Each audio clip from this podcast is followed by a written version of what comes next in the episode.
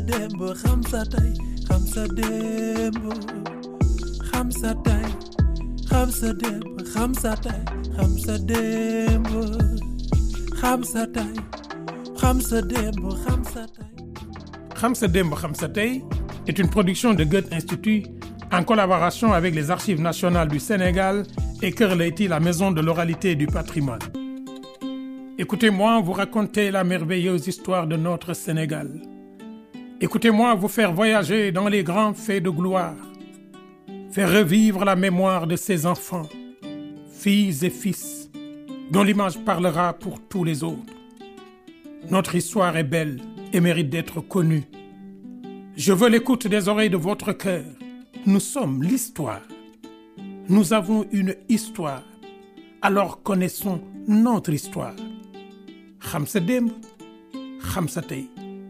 Connaître son histoire, connaître son présent. La grandeur d'un peuple est dans la mémoire féconde de ses enfants, car le monde est vieux, mais l'avenir sort du passé.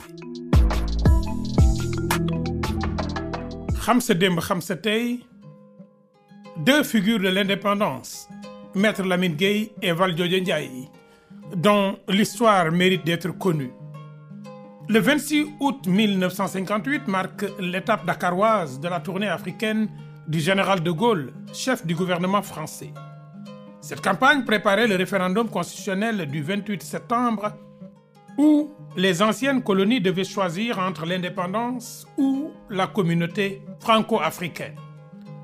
Le Sénégal fit une forte mobilisation de ses forces vives.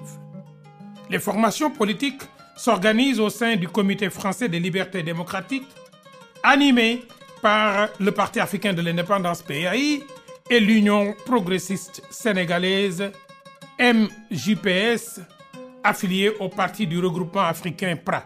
En première ligne se trouve aussi le mouvement syndical avec à sa tête l'Union générale des travailleurs de l'Afrique noire, UCTAN.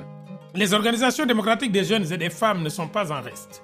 Les fédérations sont nombreuses. La Fédération des étudiants d'Afrique noire en France, FEANF, l'Union générale des étudiants d'Afrique occidentale, GAO, à l'Université de Dakar, le Conseil de la jeunesse du Sénégal, CGS, le Mouvement des femmes du Sénégal, MFS, sont tous engagés. C'est ainsi que le général de Gaulle, perturbé par cet accueil, lâche ces mots. Aux porteurs de pancartes, je veux leur dire ceci. Ils veulent l'indépendance, qu'ils la prennent le 28 septembre. Oui, l'indépendance, que les porteurs de pancartes la prennent le 28 septembre prochain. Mais s'ils ne la prennent pas, alors, qu'ils fassent ce que la France leur offre, la communauté franco-africaine. En l'absence du président du conseil du gouvernement, Mamadou Dia, et de Léopold Sédar Senghor, président de l'Union progressiste sénégalaise, qui se trouvaient tous les deux hors du Sénégal, Maître Lamine Gueye, maire de Dakar, et Valdiodio Ndiaye, ministre de l'Intérieur, étaient chargés d'accueillir le général de Gaulle. La place Protet était pleine de monde.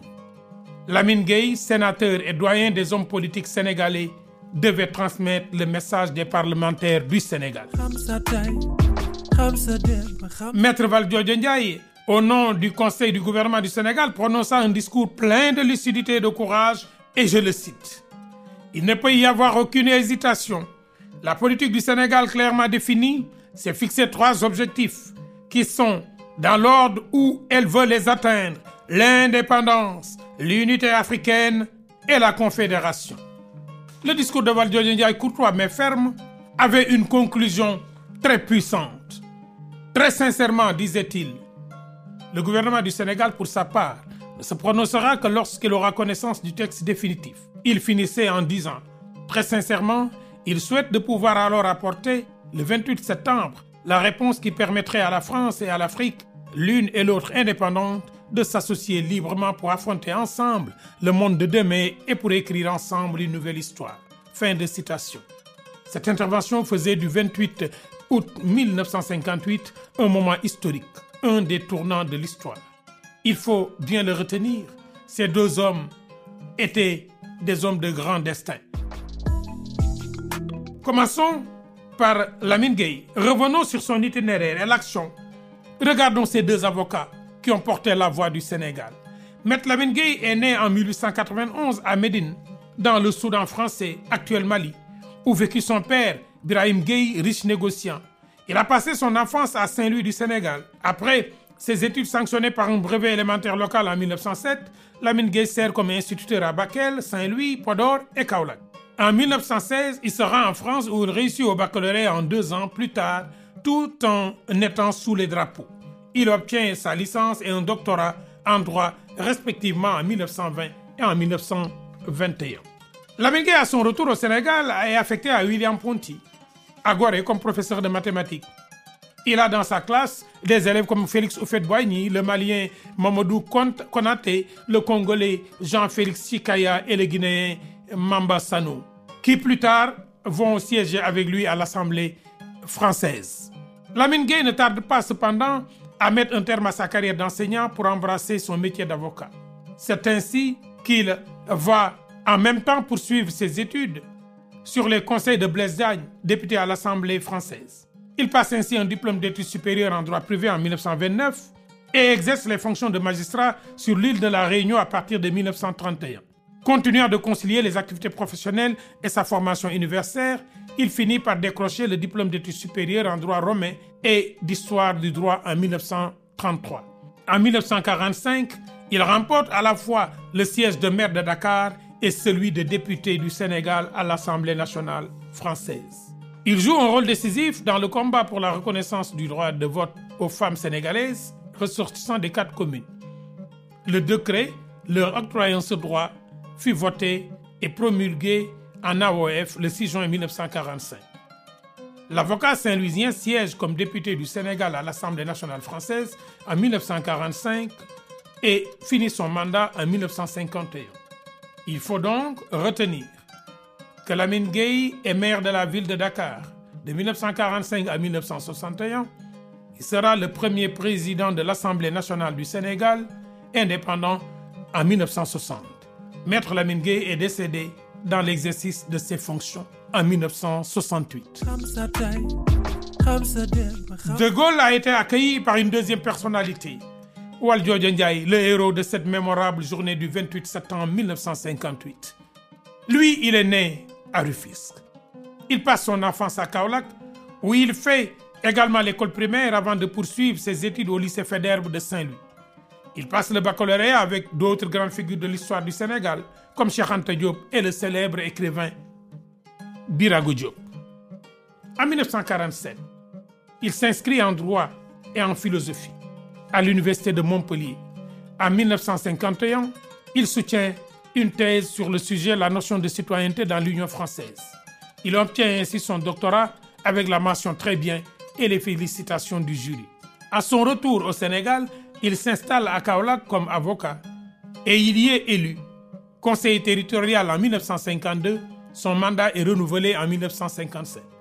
Sur le plan politique, il est membre de la direction du Bloc démocratique sénégalais BDS, puis de l'Union progressiste sénégalaise UPS. En 1957, il devient ministre de l'Intérieur du premier conseil du gouvernement du Sénégal sous la loi cadre. Il continue d'assumer cette fonction à l'accession à l'indépendance. C'est ainsi qu'il est considéré comme le père de la réforme administrative de 1960 qui organise le Sénégal en sept régions, 28 cercles et 90 arrondissements. Il est aussi élu maire de Kaolack en 1960. Waldio Ndiaye est nommé ministre des Finances en novembre 1962, un mois avant l'éclatement de la crise née des divergences entre le président de la République Léopold Sédar Senghor et le président du Conseil Momodou Dia. La tension ayant atteint son paroxysme, les députés favorables à Senghor déposent une motion de censure contre le gouvernement de Dia. Ce dernier, jugeant cette requête irrecevable, tente alors d'empêcher son examen par l'Assemblée nationale le 17 décembre. Accusés d'avoir tenté de perpétrer un coup d'État, Mamadou Dia et ses fidèles compagnons, dont Valdio Ndiaye, sont arrêtés le lendemain. Ils sont traduits devant la Haute Cour de justice en mai 1963.